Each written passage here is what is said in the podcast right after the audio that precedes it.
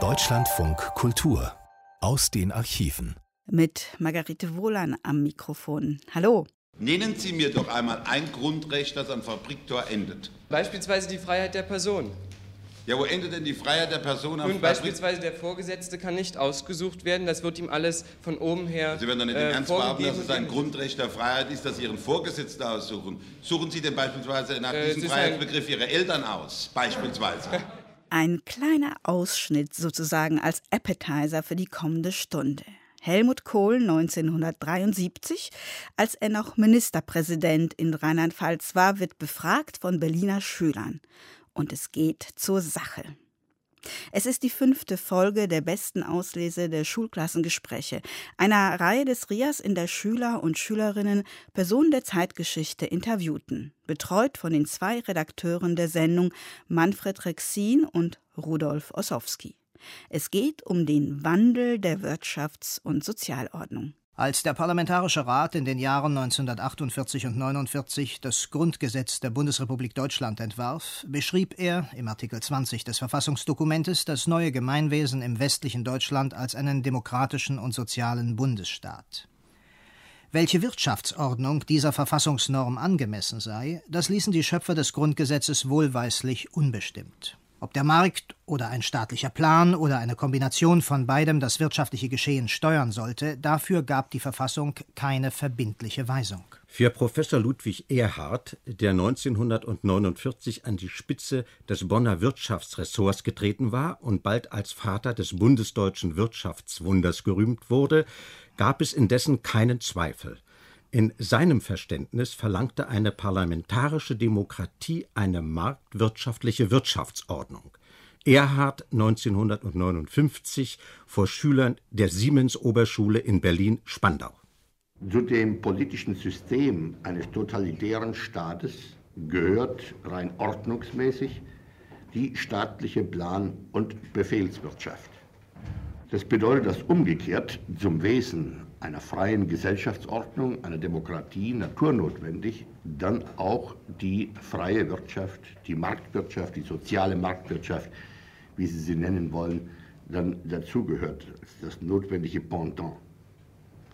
Sie beruht also umgekehrt darauf, dass der Staat zwar nicht, wie in Frühzeiten des Liberalismus, lediglich die Rolle eines Nachtwächters zu besorgen hat, das heißt, dass er überhaupt keine Verantwortung und kein Recht hat, in das soziale Gefüge einzugreifen, aber dass er sich immer nur Diener des Ganzen fühlt und dass seine Aufgabe darin besteht, lediglich durch die Setzung einer guten Ordnung und deren Überwachung die Voraussetzungen zu schaffen, dass in der freien Entfaltung jedes einzelnen Menschen eine Harmonie entsteht und dass aus dieser harmonischen und sich ständig wieder erneuernden, so einem Gleichgewicht hinstrebenden Ordnung dann ein höchster Nutzeffekt erreicht wird. Sie sprachen vorhin von der Monopolbildung. Ich wollte mal wissen, welche Mittel haben Sie denn in der Hand, solche Monopolbildung äh, zu vermeiden? Man kann die Einfuhr eben beliebig verstärken und dadurch auf dem innerdeutschen Markt zum Beispiel äh, diesen Firmen eine große Konkurrenz machen. Der Staat kann auch versuchen, irgendwelche Konkurrenzfirmen zu fördern und eine Konkurrenz für diese Monopolfirma dadurch zu schaffen. Dann wäre ja die Wirtschaft wieder vom Staate gelenkt. Bitte, Herr Minister. Ja, es ist eine sehr gute Antwort gegeben worden, nämlich durch verstärkten Wettbewerb dafür zu sorgen, dass eine sich bildende Monopolposition auflöst. Es gibt ja die verschiedensten Monopole. Es gibt natürliche Monopole, gegen die ist schwer einzugreifen. Und es gibt künstliche Monopole, die also ganz bewusst konstruiert werden aus einem Machtbewusstsein oder aus einem Machtbedürfnis. Aber ich habe zum Beispiel das Instrument auch der Zollpolitik in der Hand. Wenn ich bei einem Gut, das unter monopolistischer, eine monopolistische Herrschaft ist, die Zölle so weit senke, dass von außen ein Höchstmaß von Wettbewerb in den inneren Markt hereingetragen wird, dann ist es dadurch häufig möglich, eine Monopolposition aufzulösen. Ich kann aber von Staatswegen natürlich auch schon Vorsorge treffen, um die Bildung von Monopolen zu verhindern. Ich habe zum Beispiel das Bundeskartellamt hier zu eröffnen und einzuweihen. Das Bundeskartellamt hat die Aufgabe, das Gesetz gegen Wettbewerbsbeschränkungen zu praktizieren. Das heißt also schon in der Anlage Vorsorge zu treffen, dass nach Möglichkeit sich keine Monopole bilden können und Monopole bilden dürfen. Und dieses Gesetz bietet auch die Handhabe, gegen Monopole einzuschreiten also dem Missbrauch der wirtschaftlichen Macht zu begegnen. Denn an sich ist ja eine starke Markt- und Machtposition noch keine Sünde. Erst in dem Augenblick, wo sie missbraucht wird, wo sie der Ausbeutung etwa des Verbrauchers oder der künstlichen Unterdrückung anderer Mitwettbewerber dient, wo sie den Wettbewerb zu verzerren geeignet ist, dort wird das Monopol zur Sünde. In jenem Jahr 1959, in dem Bundeswirtschaftsminister Erhard dieses Schulklassengespräch mit Jungen und Mädchen aus Siemensstadt führte, gaben sich die Sozialdemokraten ein neues Grundsatzprogramm. Sie hatten in den späten 40er und frühen 50er Jahren eine wesentlich stärkere Einwirkung des Staates auf den Wirtschaftsprozess gefordert und Ludwig Erhards Konzept heftig befehdet. In ihrem Godesberger Programm betonte die SPD zwar, dass der Staat die Wirtschaft ständig durch seine Entscheidungen über Steuern und Finanzen, über das Geld- und Kreditwesen, durch seine Zoll-, Handels-, Sozial- und Preispolitik ebenso wie durch seine öffentlichen Aufträge und durch seine Landwirtschafts- und Wohnbaupolitik beeinflusse. Dann aber fuhr das neue Grundsatzprogramm mit einem Bekenntnis zum freien Wettbewerb und zu freier Unternehmerinitiative als wichtigen Elementen sozialdemokratischer Wirtschaftspolitik fort. Die SPD bejahe, so hieß es in Godesberg 1959, den freien Markt, wo immer wirklich Wettbewerb herrsche. Dazu 1964 der Fraktionsvorsitzende der SPD im Bundestag, Fritz Erler, befragt von jungen Berlinern in der Schöneberger Paul-Natorp-Oberschule. Im Godesberger Programm ist doch eine gänzliche Umwandlung Ihrer Partei vor sich gegangen. Man ging von Planwirtschaft und Staatswirtschaft zur Planung und freien Wettbewerb über. Ist dieses Parteiprogramm nicht das Eingeständnis einer Zuglosigkeit des Ihres bisherigen Parteiprogramms? Ist nun das Godesberger Programm nur Strukturwandel oder nicht hauptsächlich Wahltaktik? Ich glaube, dass das Godesberger Programm sehr wohl Strukturwandel ist, denn die ähm, Sozialdemokratische Partei hat dadurch Pech, dass sie 100 Jahre lang bereits besteht und ihr damaliges Programm eben den Verhältnissen vor 100 Jahren angepasst war. Die CDU ist erst nach dem Kriege gegründet worden und hat daher ihr Programm gleich den neuen Verhältnissen anpassen können. Ich meine auch, es kann einer Partei natürlich zugebilligt werden, ihr Programm zu ändern. Aber ich meine, dann sollte sie es auch offen zugeben. Das ist aber nach Godesberg nicht geschehen. Es ist doch aber gesagt worden, dass es ein neues Programm ist und das neue Programm ist auch verabschiedet worden. Es sagt doch immerhin, dass, es, dass man sich dazu bekennt. Herr Erler, bitte. Wir haben alle 30 Jahre etwa äh, entsprechend der gesellschaftlichen Veränderungen in der Welt unseren geistigen Standort neu formuliert. Und es ist nicht so, dass wir das in der Dunkelkammer getan hätten. Es ist nicht so, dass die Debatten über das Verhältnis zum Staat, über das Problem der Landesverteidigung, über die Wirtschaft, über das Verhältnis zu den Kirchen äh, nicht offen ausdiskutiert worden sind. Dann hat jeder gemerkt, was neu war, mindestens jedenfalls bei uns in der Partei und ein großer Teil der Öffentlichkeit dass also in vielen Dingen manches dabei über Bord ging, was aus der Geschichte erklärlich war, aber einfach nicht mehr reinpasst in die, in die moderne geistige und auch wirtschaftliche Entwicklung der Industriegesellschaft im letzten Drittel des 20. Jahrhunderts, das war offenkundig. Erfurt war also das eine Programm, 91, sehr marxistisch, übrigens interessant ist zur gleichen Zeit die katholische Kirche zum Kapitalismus und seiner damaligen äh, schrecklichen äh, äh, Lage für die arbeitenden Menschen Stellung genommen hat in der großen Enzyklika Rerum Novarum. Dann kam bei uns Heidelberg mit dem Versuch, die Sozialdemokratie, die vorher in Opposition gegen Staat und Gesellschaft überhaupt stand, nunmehr als Mitträger der Weimarer Republik in Erscheinung treten zu lassen. Aber es war noch ein, ein halber Weg mit vor allen Dingen sehr viel Geschichtsphilosophie vorweg. Wir haben uns dahin entschlossen, dass es nicht Aufgabe einer politischen, einer politischen Partei ist, die Menschheitsgeschichte zu interpretieren. Das ist Sache der Geschichtswissenschaft. Eine politische Partei soll sagen, was sie will und von welchen Grundwerten sie ausgeht und in welcher Richtung sie in das gesellschaftliche und soziale Leben hineinwirken will. Deswegen fehlt die ganze Exegese der bisherigen Menschheitsgeschichte, die noch im Heidelberger Programm drinsteckt. Das ist bei Godesberg weg. Das heißt, die Partei hat sich bemüht, nicht mehr Weltanschauungsgemeinschaft zu sein, sondern eine politische Partei zu werden. Und die SPD hat sich äh, sehr der CDU angeglichen in den letzten, letzten Jahren, besonders auch Godesberger Programm. Das ist nicht ein sehr weiter äh, Darf Schritt. ich das mal rasch korrigieren? Äh, das Godesberger Programm hat mit der Angleichung an die CDU überhaupt nichts zu tun. Denn die CDU hat gar kein Programm. Sie hat ihr eigenes Programm von Aalen aufgegeben, ja, feierlich, weil das nur ein Zonenprogramm war. Das ist nie durch ein verbindliches CDU-Programm ersetzt worden. Das Programm der CDU besteht aus der Person des jeweiligen Bundeskanzlers.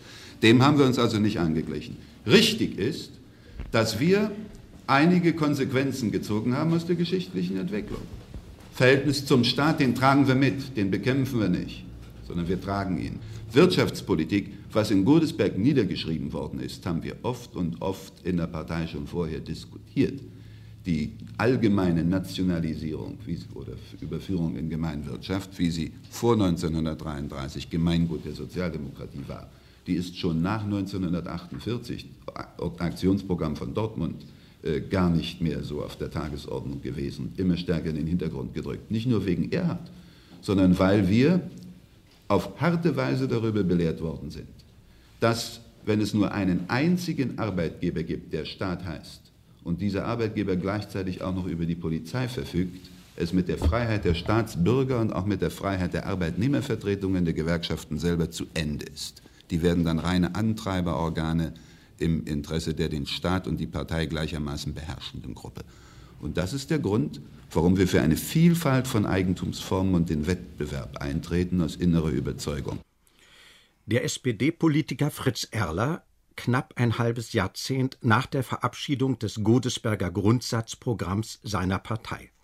In der Neuköllner Albert-Schweitzer Oberschule stellte sich 1966 der DGB-Vorsitzende Ludwig Rosenberg kritischen Fragen von Neuköllner Schülerinnen und Schülern. Sind diese ständigen Preiserhöhungen nicht durch die gewerkschaftlichen Forderungen bedingt? Ich glaube, dass die Gewerkschaften äh, eine Lohnpolitik treiben, die vielleicht doch etwas zu übertrieben ist und die doch zur Geldentwertung beiträgt. Die Gewerkschaft verlangt immer wieder Lohnerhöhungen und dafür weniger Arbeiten mit dem Ziel, wo das eben ein erhöhter Lebensstandard erreicht werden soll. Jetzt frage ich mich aber manchmal schon, wie hoch soll denn unser Lebensstandard noch werden?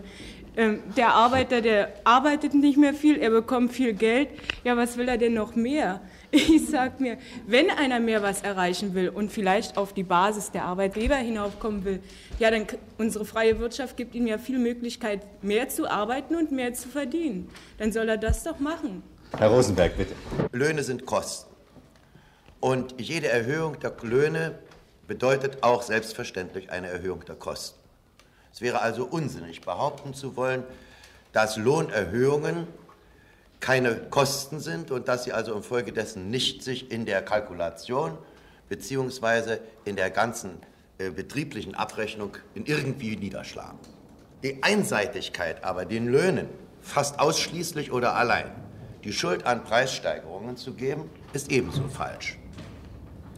Löhne hängen wie vieles andere auch von der Konjunktur ab. Und die Löhne, die wir tariflich vereinbaren, sind nur da tatsächlich gezahlte Löhne, wo die Konjunktur keine Rolle spielt, nämlich bei Beamten und dort, wo der Tariflohn also wirklich der tatsächliche Lohn ist. Die Effektivlöhne, das heißt jene Löhne, die tatsächlich bezahlt werden, liegen, wie Sie wissen oder wie Sie ohne Schwierigkeiten feststellen können, weit über den Tariflöhnen. Sie richten sich da einfach nach dem Markt.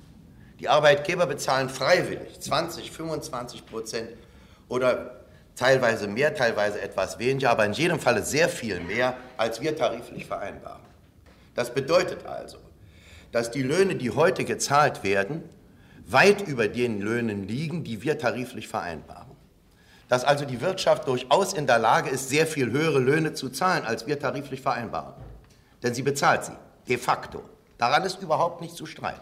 Es gibt eine ganze Anzahl von sehr entscheidenden Gebieten, in denen die Preise steigen die, und überhaupt keine Löhne eine Rolle spielen. Ein ganz primitives und sehr eindrucksvolles Beispiel, die Baulandpreise. Die Gewerkschaft der Regenwürmer hatte Löhne nicht erhöht. Gearbeitet worden ist da nichts. Warum steigen die so irrsinnig? Aufgrund der Konjunktur. Man nimmt, was man kriegen kann. Das ist das Wesen der Marktwirtschaft. Solange der Markt den Preis hergibt, nimmt man ihn. Und das erste Mal in der Geschichte der Arbeiterbewegung sind die Arbeiter zufällig in dieser Situation.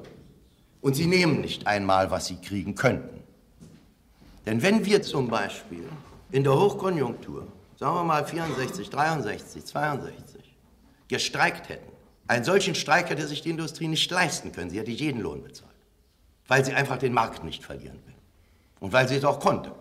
Wir haben es nicht getan. Wir haben uns relativ sehr zurückgehalten. Denn man kann eine Wirtschaft auch nicht überfordern. Und wir haben bis jetzt, so glauben wir, sie nicht überfordert. Anfang der 50er Jahre waren etwa 8,5 Prozent des Bruttosozialprodukts der Bundesrepublik exportiert worden. In der zweiten Hälfte der 60er Jahre waren es bereits annähernd 18 Prozent der volkswirtschaftlichen Gesamtleistung, die ins Ausland gingen. Die Einfuhren waren durchweg geringer, sodass die Bundesrepublik im Außenhandel hohe Überschüsse erzielte. Ob diese enge Verflechtung mit der Weltwirtschaft so ganz problemlos sei, wollten Schüler des Arndt-Gymnasiums in Berlin-Dahlem 1967 von einem der einflussreichsten deutschen Bankiers wissen, von Hermann Josef Abs, zu dieser Zeit noch Vorstandssprecher und bald darauf Aufsichtsratsvorsitzender der Deutschen Bank. Glauben Sie, dass die bisherige Stellung Deutschlands in der Welt, äh, also in Handel und Industrie, also ich glaube an zweiter Stelle, in der nächsten Zeit noch zu halten ist? Zunächst auf jene Tatsache, dass wir die zweitgrößte Handels- und die drittgrößte Industrienation der Welt sind, erfüllt mich im Gegensatz zu anderen Leuten, die in einer Position in der Wirtschaft stehen, nicht mit Stolz. Denn in diesem Phänomen liegt zugleich unsere Verwundbarkeit. Das heißt, wir haben einen Außenhandel und ein Industrieaufkommen, was höher ist, relativ höher ist als in anderen Ländern. Ich habe es mal so formuliert, das stimmt, die zweitgrößte Handels-, die drittgrößte Industrienation, aber wir sind die größte Ohnmacht der Welt. Wir sind bezüglich unserer Verteidigung, bezüglich unserer Außenpolitik, bezüglich der Schicksalfrage, die sich hier in Berlin demonstriert, Ost-West, Wiedervereinigung, abhängig von anderen und nur zum Teil ist eine Entwicklung in unserem politischen Sinne aus unserer eigenen Handlungen möglich und denkbar. Der Export für sich selbst gesehen hat gewisse Stärken, weil es den Umfang eines Ausstoßes mitbestimmt.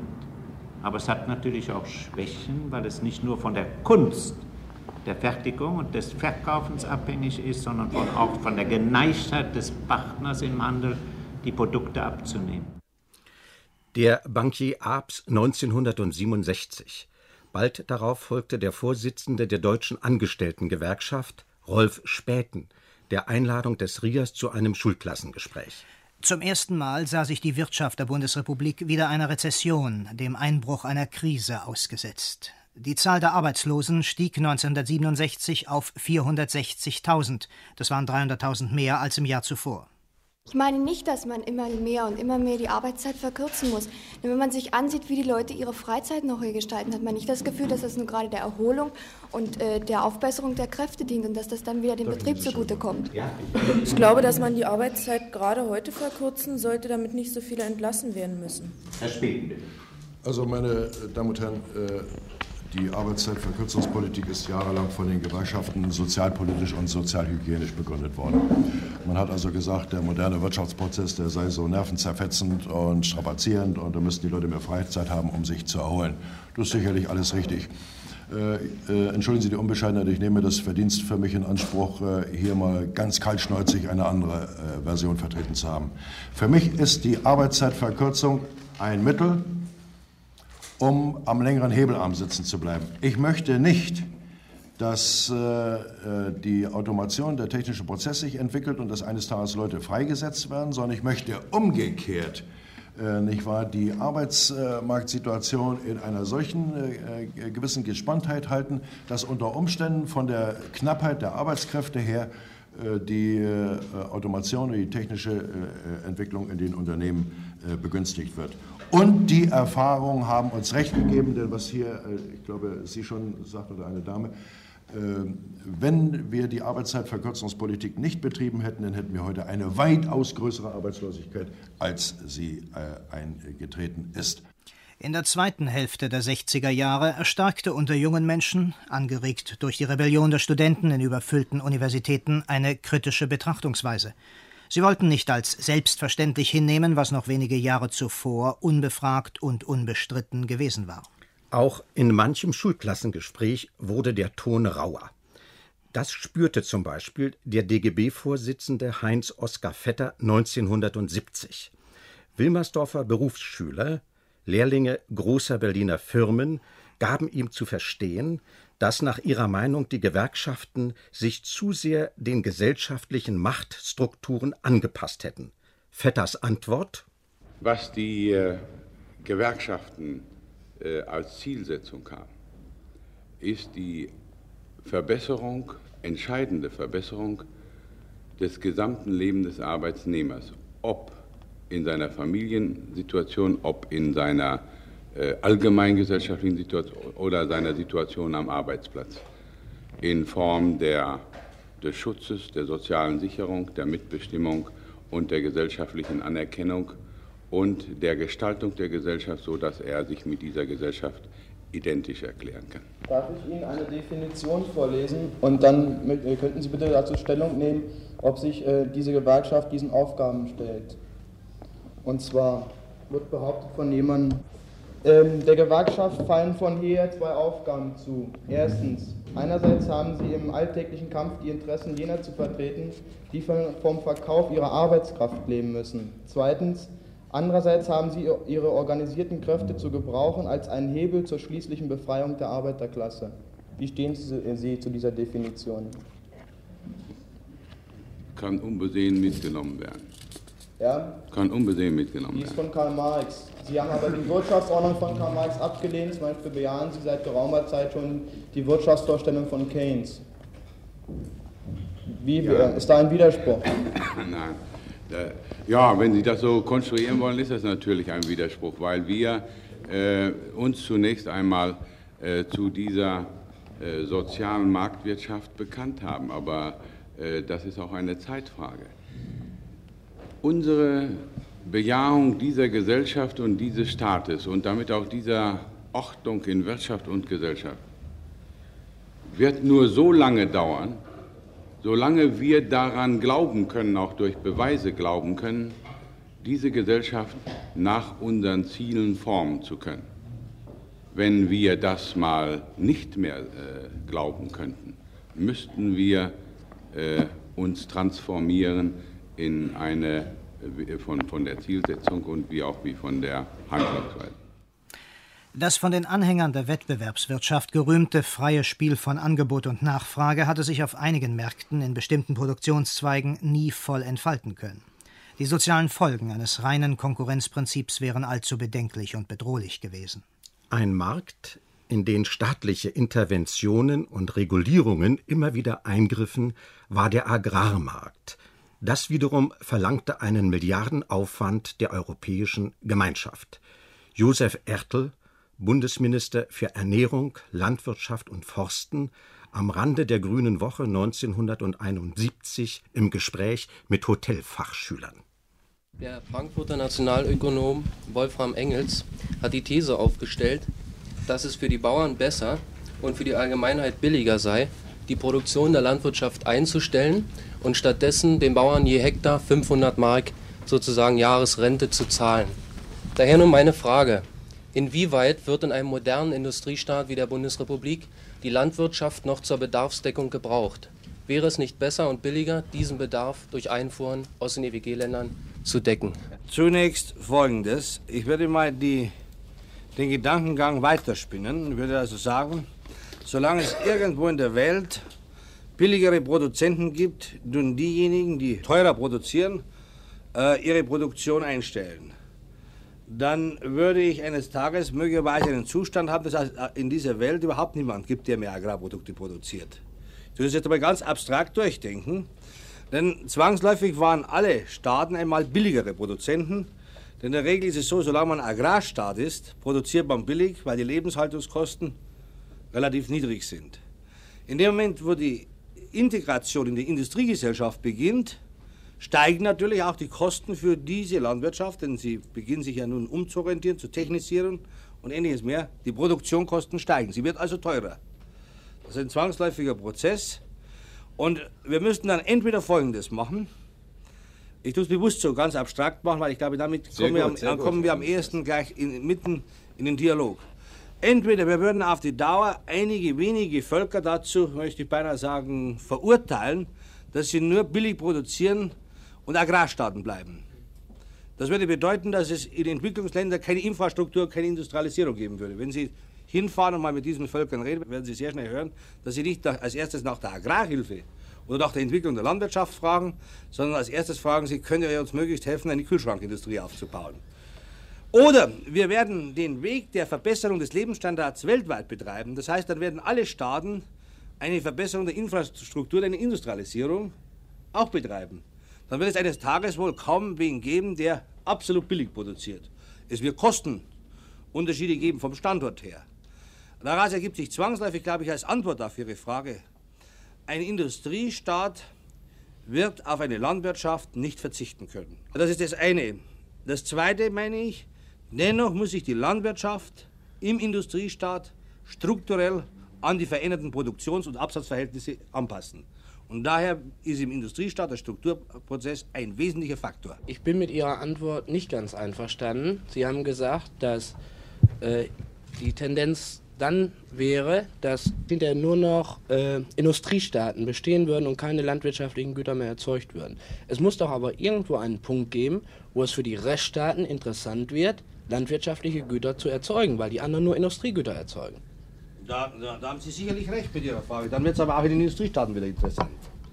Denn das kommt, kommt darauf hinaus, dass Sie, die, dass Sie mit Recht sagen, wenn wir einmal eine, eine solche Marktsituation haben, dass die Agrarproduktion interessant wird und dass sie möglicherweise sogar lukrativ wird, was vielleicht sicherlich nicht in absehbarer Zeit äh, für einen Großteil äh, zu erwarten ist, äh, da muss ich sagen, dann ist sicherlich in einer technisierten Landwirtschaft die Konkurrenzfähigkeit ebenso gegeben als wie in den rein primitiven Agrarwirtschaften. Des Bonner Landwirtschaftsministers Josef Ertl Kabinettskollege Dr. Hans-Jochen Vogel stand 1973 an der Spitze des Bundeswohnungsbauministeriums. Er vernahm in einem Rias Schulklassengespräch Zweifel, ob Wohngebäude, Miethäuser überhaupt der Verfügungsmacht privater Eigentümer überlassen bleiben dürften. Man könnte zum Beispiel einen Einheitspreis einführen. Ähm, das heißt also, ähm, man äh, verstaatlicht mehr oder weniger den größten Teil des Wohnungsmarktes und führt dann einen Einheitspreis, sagen wir mal, pro Quadratmeter von einer Wohnmiete von 5 Mark ein. Und das ist dann ähm, der durchschnittliche Einheitspreis, der überall gezahlt wird. Ja, ich sehe auch, also in der Verstaatlichung wirklich die einzige Möglichkeit, um also die, einzige. die einzige Möglichkeit, also den, äh, den Wohnungsbau, der bisher ja immer äh, Profiten äh, großen Profiten eben also äh, gedient hat und also in keiner Weise auf sozial Schwache eingegangen ist, äh, zu verstaatlichen, ist die einzige Möglichkeit, die ich darin sehe. Herr Bundesminister. Erstens einmal, wir müssen über die Rahmenbedingungen diskutieren, etwa auf dem Sektor des Bodenrechts. Und es gibt ja zur Reform des Bodenrechts konkrete Vorstellungen. Es sind ja auch schon Gesetzgebungsmaßnahmen zur Reform des Bodenrechts angelaufen. Allerdings bei all diesen Diskussionen hat gerade meine Partei die Verstaatlichung oder Kommunalisierung des Grund und Bodens und der Gebäude, und zwar auch der Miethäuser, abgelehnt. Und zwar aus folgenden Gründen. Erstens einmal, es gibt ja Systeme mit völliger Verstaatlichung des Wohnungsbesitzes, insbesondere des Miethausbesitzes. Die Erfahrungen, die in diesen Ländern gemacht worden sind, mit der Unterhaltung der Gebäude, mit dem allgemeinen Zustand der Gebäude, mit dem Wohnwert der Gebäude, sind enttäuschend. Die Ergebnisse sind jedenfalls viel schlechter als bei uns. Wenn Sie sich diese Viertel etwa in äh, Polen oder auch in anderen Ländern anschauen, trotz allen guten Willens und trotz aller Anstrengungen ist die Qualität wesentlich schlechter als bei uns und außerdem die Lebensdauer dieser Gebäude ist viel geringer weil sie aus Gründen, die im Einzelnen noch zu untersuchen wären, eben viel rascher abgewohnt und abgenutzt werden. Zweitens, meine Damen und Herren, wir haben im letzten Jahr etwa 60 bis 70 Milliarden, ich habe die genaue Zahl jetzt nicht im Kopf, 60 bis 70 Milliarden für den Wohnungsbau aufgewendet. Davon kamen ungefähr 52 Milliarden aus privaten Mitteln. In dem Moment, wo Sie den Wohnungsbau verstaatlichen, hört dieser Zufluss privater Mittel für den Wohnungsbau auf. Die Gemeinschaft ist völlig außerstande, diese Lücke von 52 Milliarden auszufüllen. Nicht? Äh, kann sie gar nicht. Das würde also sofort ein drastisches Zurückgehen des Wohnungsbaus zur Folge haben. Und das Dritte ist die Entschädigung, Artikel 14 und Artikel 15. Da steht eben drin, dass volle Entschädigung zu leisten ist.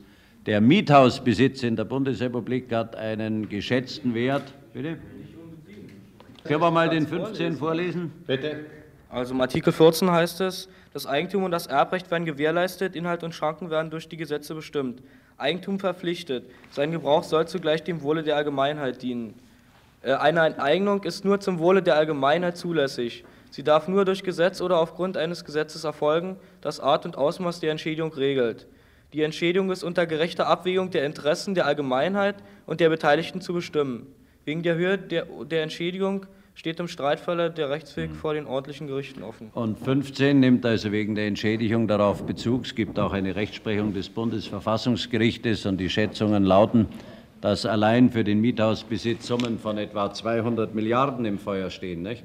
Das ist zweimal der ganze Bundeshaushalt. Ich glaube, das ist einfach irreal und führt in den Bereich der Utopie.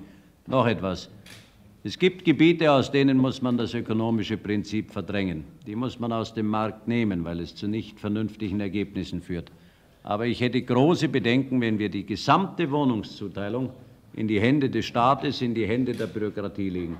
Ich glaube, wir Älteren haben das ja eine Zeit lang mitgemacht, über fast 20 Jahre hin, die absolute Wohnungsbewirtschaftung. Und das Ergebnis war sicherlich schlechter als das Ergebnis, das äh, auf dem Markt mit allen Unzulänglichkeiten zu erzielen ist. Meine Antwort für dieses Problem würde lauten, erstens eine Reform des Bodenrechts, die die Bodenpreise bremst und die vor allen Dingen die leistungslosen Bodengewinne für die Gemeinschaft in Anspruch nimmt. Stärkerer Einfluss der Gemeinden auf die Nutzung der Grundstücke, Fortsetzung des sozialen Wohnungsbaus, ein Mieterschutz, der ungerechte Mietsteigerungen erschwert, ja ganz verhindert. Hans-Jochen Vogel, Bundesminister für Raumordnung, Bauwesen und Städtebau, 1973 in der Schöneberger Paul-Natorp-Oberschule.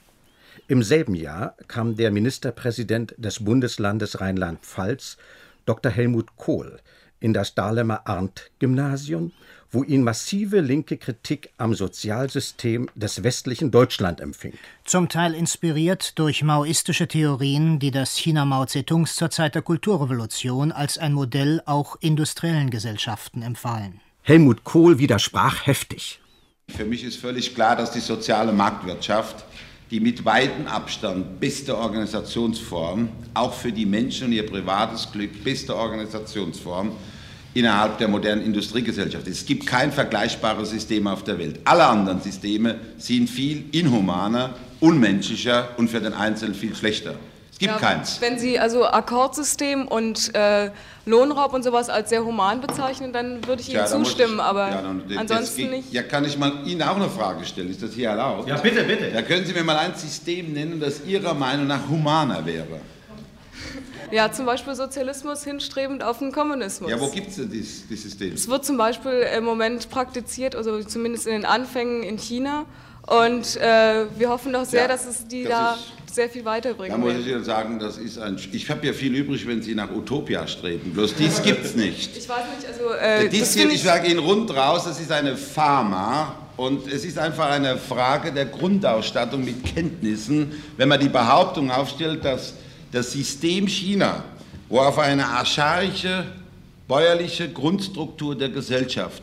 Jetzt, ich habe ja nicht die chinesischen Verhältnisse zu verdammen, denke gar nicht daran, eine völlig neue Gesellschaftsordnung aufgepfropft wird, das auf die Verhältnisse in Mitteleuropa, in Deutschland zu übertragen. In Deutschland, davon reden wir doch, In Deutschland funktioniert das überhaupt nicht. Und es funktioniert überhaupt nicht in der Sowjetunion. Denn das ist ja das ältere Experiment. Und sehen Sie, die Sowjetunion hat jetzt vor über 50 Jahren ihre Oktoberrevolution gehabt und sie ist nicht in der Lage, mit 30 Prozent Bevölkerungsanteil in der Landwirtschaft das eigene Land zu ernähren. Unsere Probleme liegen bei 8 Prozent Bevölkerung in der Landwirtschaft in der kleinen Bundesrepublik in der Überproduktion.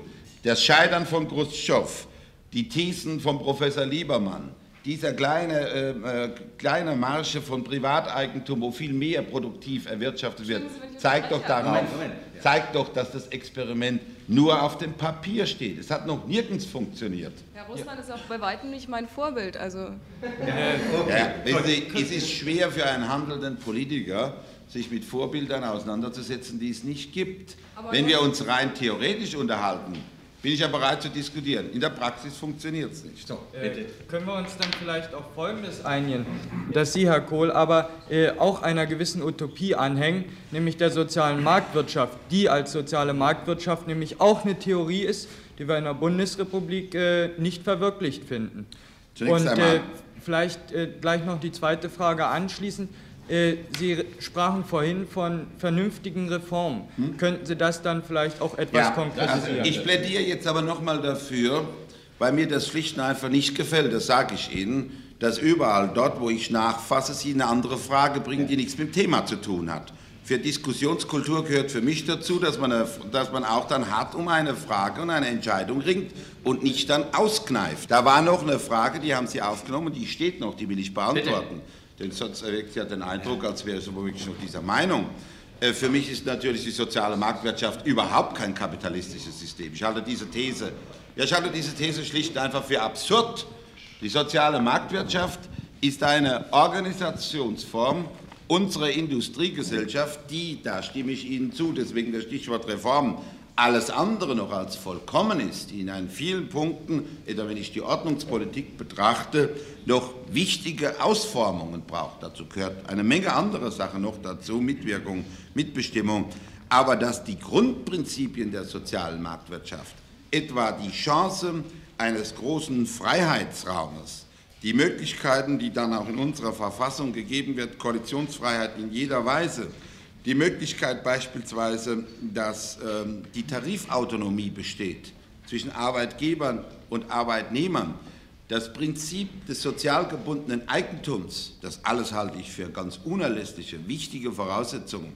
Und es hat mit Kapitalismus überhaupt nichts zu tun. Ja, wie kommt es denn dann, dass diese Bundesrepublik Deutschland, Sie müssen doch irgendwo noch auf dem Boden bleiben, in ihrer sozialen Systematik in ihrer, in ihrer Ausstattung im Bruttosozialprodukt, in den Zuwachsraten, in der sozialen Sicherheit in der Spitzengruppe der Welt marschiert. Und das können Sie ja nun nicht leugnen. Herr Kohl, Sie verwenden in Ihrer Terminologie eine ganze Menge interessante Begriffe, und zwar ähm, vor allem eben Freiheit, Individualität, Konkurrenz, Toleranz und so weiter und geben sich doch damit recht liberal.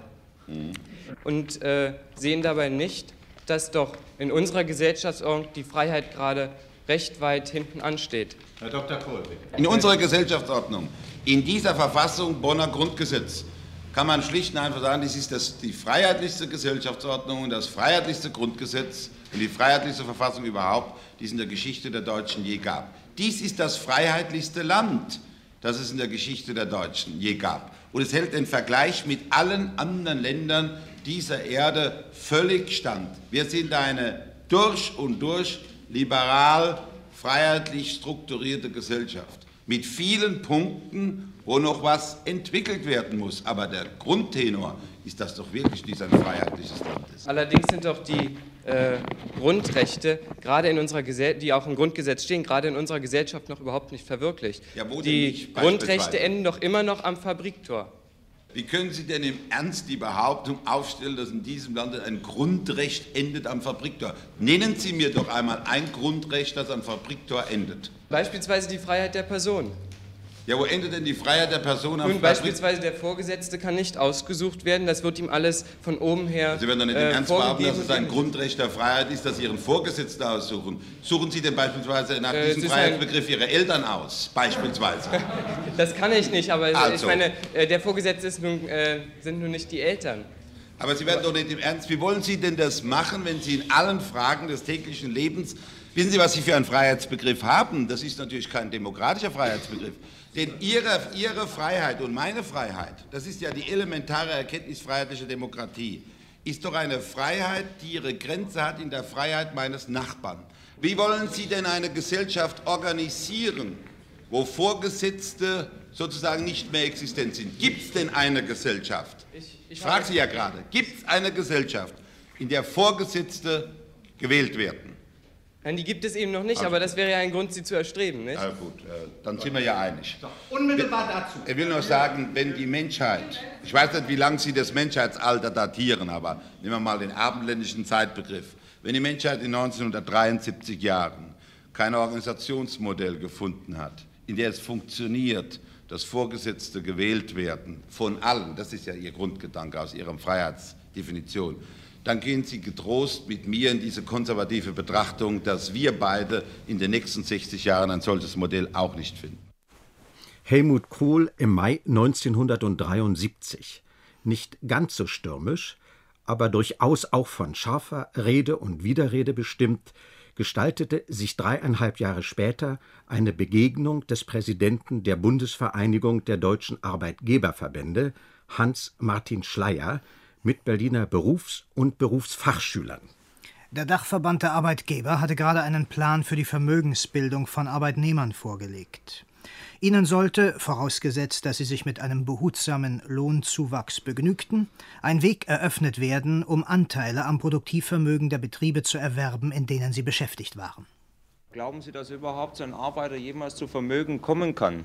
Denn äh, es wird immer von Vermögen gesprochen. Meiner Meinung nach kann das nur ein kleines Sparkonto sein, aber niemals ein Vermögen. Ich halte es durchaus für möglich, dass ein Arbeitnehmer äh, Vermögen anspart.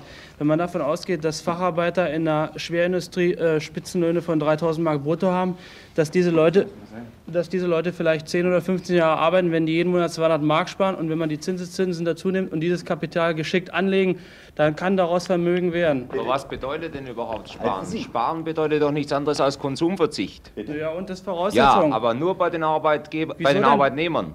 Die Bei kleinen Kaufleute haben auch mal, äh, äh, alle Großen haben mal klein angefangen. Nimm, nimm, nur Grundig, der hat auch mit einem Laden angefangen. Der hat wahrscheinlich auch erst von seinem Gehalt das Lohn abgespart, einen kleinen Laden aufgemacht, dann einen großen und immer mehr. Es gibt genügend, genügend Leute, die sich wirklich hochgearbeitet haben. Und die Möglichkeit besteht auch heute noch, wenn die Leute eben Konsumverzicht üben und daran hapert es nämlich. Die Leute, die haben die Wahl zwischen äh, dem geruhsamen äh, Leben als Arbeitnehmer mit äh, einem ziemlich gesicherten Arbeitsplatz und die riskieren natürlich nicht ihre Spareinlage, um als Private irgendwie was zu beginnen. Wir werden also alle sicher nicht Herr Grundig werden können, nicht Herr Flick werden können und, und auch nicht Herr Quandt werden können. Das sind Vermögen, die über Generationen angesammelt sind, wo sehr oft auch politische Einbrüche eine Rolle gespielt haben. Und sicher war es möglich, 1946 ein großes Werk leichter aufzubauen als heute. Heute VW aufzubauen wäre wahrscheinlich einfach nicht möglich. Also hier ist eine Erschwerung, gar keine Frage. Aber schauen Sie sich doch mal die Zahlen an. Aufgrund der bisherigen vermögenswirksamen Leistungen sind nur durch die tarifvertraglichen Regelungen 10 Milliarden Vermögen entstanden. Werden Sie sagen, das auf ein Einzelbereich ist relativ wenig. Auf Daimler-Benz bezogen sind es 190 Millionen jetzt auf die Belegschaft. Und äh, wenn, ein, wenn nur bei den bisherigen Leistungen ein einzelner Arbeitnehmer ein Arbeitsleben hindurch die vermögenswirksamen Leistungen, die bis jetzt möglich sind nach dem Gesetz, also 624, im Augenblick bekommt mit den Prämien, die draufstehen, mit den Zinsen, es stehen lässt, dann hat am Ende seines Arbeitslebens ein Vermögen, das an die 100.000 Mark beträgt. Nun behaupte ich für einen einzelnen Menschen, ganz wurscht, ob das ein Beamter ist, ob das ein Arbeiter ist, also es das Bewusstsein, am Ende seiner Berufslaufbahn 100.000 Mark irgendwo zu haben, ein beruhigendes Gefühl. Und Sie können sich auf den Kopf stellen, ich bin überzeugt, dass die auch das, selbst das subjektive Gefühl haben, dass sie ein Vermögen besitzen. Ich habe da eine Frage, und zwar, was hat ein Mensch mit 65 Jahren noch für einen Nutzen von 100.000 D-Mark? Gut, das ist Mentalitätsfrage. Die meisten haben das, den Drang, äh, fürs Alter zu sparen, es dann möglichst zu vererben. Ne? Er kann ja auch die Hälfte mit 50 anfangen auszugeben. Nicht immer so sarkastisch. Das ist seine Entscheidung. Die meisten Menschen haben mit 65 Jahren gesundheitlich überhaupt nicht mehr die Möglichkeiten, diese 100.000 Mark, die sie sich da angespart haben, vielleicht noch äh, wirklich gut auszugeben. Also das stimmt, nicht, das stimmt natürlich auch nicht, ne? denn unser Rentneralter ist, ist Durchschnittsalter ist relativ hoch. äh, wenn Sie die eigentlichen Kriegsjahrgänge absetzen, wo Sondereinflüsse maßgebend sind. Aber er braucht ja nicht bis 65, das ist ja eine Rechnung. Er kann ja auch mit 20 oder mit 30 anfangen oder eben kleinere Beträge. Dann, dann kommt er nicht auf den Gesamtbetrag. Es nur darum, was möglich ist. Aber eines, weil das Stichwort vorhin fiel. Ich glaube, dass nirgends in der Welt ein Vermögen entstanden ist, und die Schwierigkeiten liegen ja nicht bei der zweiten, sondern bei der ersten Million, sagt man immer, nicht? ist äh, entstanden ohne einen Verzicht. Das fängt immer mit dem Verzicht an. Und da ist das Problem, dass viele, und das kann man keinem Menschen übel nehmen, dann darf er sich aber auch nicht beklagen, dass er diesen Verzicht, Sie sagten vorhin Konsumverzicht, natürlich ist das ein Verzicht. Und äh, wenn sich heute jemand selbstständig macht, dann wird er wahrscheinlich schwere Monate vor sich haben, vielleicht sogar schwere Jahre. Aber er tut es in der Erwartung, dass er mit der eigenen Tüchtigkeit und der richtigen Auswahl dieses Geschäfts oder was er immer nun betreibt, Chancen hat, später dann auch zu einer nicht nur Selbstständigkeit, sondern auch zu einer wirtschaftlichen Unabhängigkeit zu kommen. Da steht am Anfang der Verzicht. Sie haben bis jetzt nur in der Möglichkeitsform gesprochen. Und dabei bleibt es auch meiner Meinung nach. Aber ich frage Sie jetzt. Wieso? Moment, jetzt konkret, wieso? Sie haben nur gesagt, dass es möglich ist für den Arbeitnehmer, ja. äh, ein Vermögen zu bilden. Ja. Meiner Meinung nach ist das nicht möglich. Warum? Man sollte nicht von Vermögensbildung, sondern von einem Notgroschenbildung sprechen. Denn wenn Sie die Sparkonten der Arbeitnehmer anschauen, die bei Siemens oder sonst wo arbeiten, dann sehen Sie bei keinem einzigen 100.000 Mark auf dem Konto. Nein, sicher noch nicht. Und wenn einer nach sechs Jahren, wenn die Sperrfrist aufgehört hat, nach der bisherigen Regelung, seine bis dahin angesammelten rund 3.000 Mark abhebt und sich davon zwei Fernseher kauft, hat er bestimmt kein Vermögen. Er zwei Fernseher, das macht ihm vielleicht mehr Spaß. Seine freie Entscheidung. Wenn er aber, jetzt kommt der Verzicht, der immer dabei ist, auf den Fernseher und, und, und die neue Couch verzichtet und das über Jahre hinaus macht, dann entsteht langsam Vermögen. Das bedeutet also, ich muss in Armut, um auf Deutsch gesagt, leben, Na, also um zu etwas zu kommen. Armut, ja, nee. auf Verzicht für eine neue Couchgarnitur. Naja, ist doch keine Armut, wenn ich also ja. die, die, alte noch zwei Jahre länger stehen lasse. Ne? Hans-Martin Schleier, Präsident des Bundesverbandes der deutschen Industrie und zugleich Chef der Arbeitgeberverbände im Oktober 1976, ein Jahr vor seiner Ermordung durch Terroristen. Die zweite Hälfte der 70er Jahre stand erneut im Zeichen verminderten Wirtschaftswachstums. Die Zahl der Arbeitslosen überschritt in der Bundesrepublik zum ersten Mal die Millionengrenze, war also doppelt so hoch wie in der Rezession von 1966-67.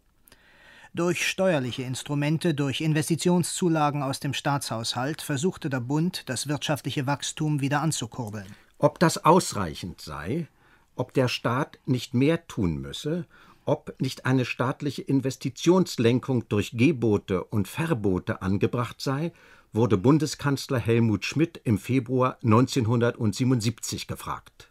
Die Investitionszulage hat auch in Berlin zu keiner wesentlichen Verringerung der Arbeitslosigkeit geführt. Wäre es nicht endlich Zeit für eine gezielte Investitionslenkung? Da möchte ich äh, dir mal eine kompetente Stimme hier, die des früheren CDU-Vorsitzenden Barze vorlesen. Bitte. Der sagte, wer Bitte. jetzt solche Pläne vorlegt, gefährde den Aufschwung, belaste die Investitionsentscheidung und bewirke somit Arbeitslosigkeit. Steuerliche Anreize zugunsten der Investitionstätigkeit wären die einzig glaubhafte Absage an sozialistische Pläne. Investitionslenkung. Wissen Sie, die Deutschen neigen ja dazu, so ein Thema möglichst theoretisch, in Wirklichkeit heißt es bloß ideologisch in vielen Fällen, möglichst ideologisch zu behandeln. Jeder hat irgendwelche Urteile, die er sich früher mal gebildet hat. Inzwischen sind es Vorurteile geworden, weil er sie nicht mehr verändern möchte und immer nur noch unter dem Aspekt die einzelnen Themen durchdebattiert, zum Beispiel Investitionslenkung. Wie passt das mit meinem vorfabrizierten ideologischen Gesamturteil zusammen? Wie passt es nicht zusammen? Wenn Sozialisten Pläne machen, muss das deswegen noch schon nicht schlecht sein. Da bin ich anderer Meinung als Rainer Barzel, nicht? Es muss auch deswegen nicht schlecht sein, wenn Christdemokraten Pläne machen, weil die das sind. Das ist ein bisschen, ist ein bisschen platt, das Zitat, was Sie da gebracht haben. Ich denke, für äh, sowas wie Investitionslenkung gibt es eine ganze Menge praktischer Lebenserfahrung. 1974 und 1975 hatten wir auf der ganzen Welt eine Krise des Automobilabsatzes. In Detroit wurden Fabriken geschlossen, in Japan stockte der Automobilabsatz, überall wurden in Automobilfabriken der Welt zigtausende von Menschen entlassen, weil die Autos, die produziert waren, auf Halde produziert wurden und nicht mehr verkauft wurden. Sie werden sich erinnern, dass ähm, insbesondere zwei deutsche Automobilwerke im Vordergrund solcher Diskussionen standen. Das eine war Neckars-Ulm und das andere war der VW-Konzern insgesamt, Wolfsburg. Und alle Leute haben gesagt, das ist ja schrecklich, der Staat muss eingreifen, da muss also Kredite geben, Hilfen geben, denn sonst werden die Leute alle arbeitslos. Und äh, die Bundesregierung hat gesagt, nee, da greifen wir nicht ein. Der Staat kann nämlich das nicht so genau wissen, wie viel Volkswagen 1976 und 77 gekauft werden, sondern dies ist Sache des Unternehmens. Es ist ein Unternehmen, in dem die Arbeitnehmerschaft eine erhebliche Rolle spielt im Aufsichtsrat. Die Gewerkschaft, in dem Fall ist die IG Metall, dies ist Sache des Unternehmens. Es hat dann äh, 1976 einen riesen Boom gegeben im Absatz von VW. Die haben auch rechtzeitig ein paar neue Modelle auf den Markt gebracht, Golf und Polo und wie sie alle hießen und Scirocco. Und dann ist nun plötzlich gar keine Rede mehr davon, dass da nun Menschen entlassen werden müssen. Im Gegenteil, werden eingestellt, werden Überstunden gemacht, Sonderschichten gemacht. Kein Mensch in der damaligen politischen Diskussion hat das vorhergesehen. Weder die Opposition in dem Bundestag darüber redete, noch die Bundesregierung. Sie sind nämlich keine erstklassig erfahrenen Leute, was den Automobilmarkt angeht. Heutzutage macht die Automobilindustrie und alle Zulieferindustrien niemandem von uns gegenwärtig wirtschaftliche Sorgen. Wenn wir uns eingemischt hätten und hätten tatsächlich für runterfahrende Automobilproduktionskapazität gesorgt, würden wir heute größere Sorgen haben als tatsächlich. Ich bin zum Beispiel wegen dieses von uns allen miterlebten Beispiels der letzten zwei Jahre. Aber ich könnte Ihnen viele andere Beispiele geben aus Lebenserfahrung. Der Meinung, dass äh, der Staat sich viel zumuten darf, aber nicht alles. Und es gibt viele Dinge, von denen er nichts versteht. Vom Philosophieren zum Beispiel versteht der Staat auch nichts. Und was die Investitionslenkung in die privatwirtschaftlichen Unternehmen hinein angeht, davon versteht er auch nichts. Nur hat einer von Ihnen gesagt, äh, man dürfe das alles nicht der freien Marktwirtschaft überlassen. Also es gibt sicherlich viele Dinge, die Sie nicht der Marktwirtschaft überlassen können. Die gibt es auch.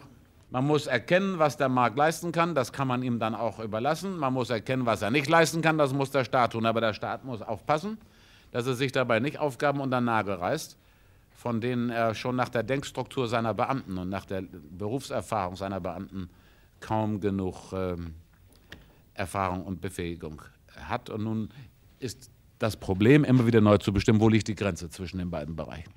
Soweit die fünfte Folge der besten Auslese aus der Reihe Geschichte im Klassenzimmer von Manfred Rexin und Rudolf Ossowski, gesendet im Rias am 2. Dezember 1979. Nächsten Samstag geht es um den sogenannten Sechstagekrieg, der sich dann zum 55. Mal jährt. Ich bin Margarete Wohlan. Machen Sie es gut.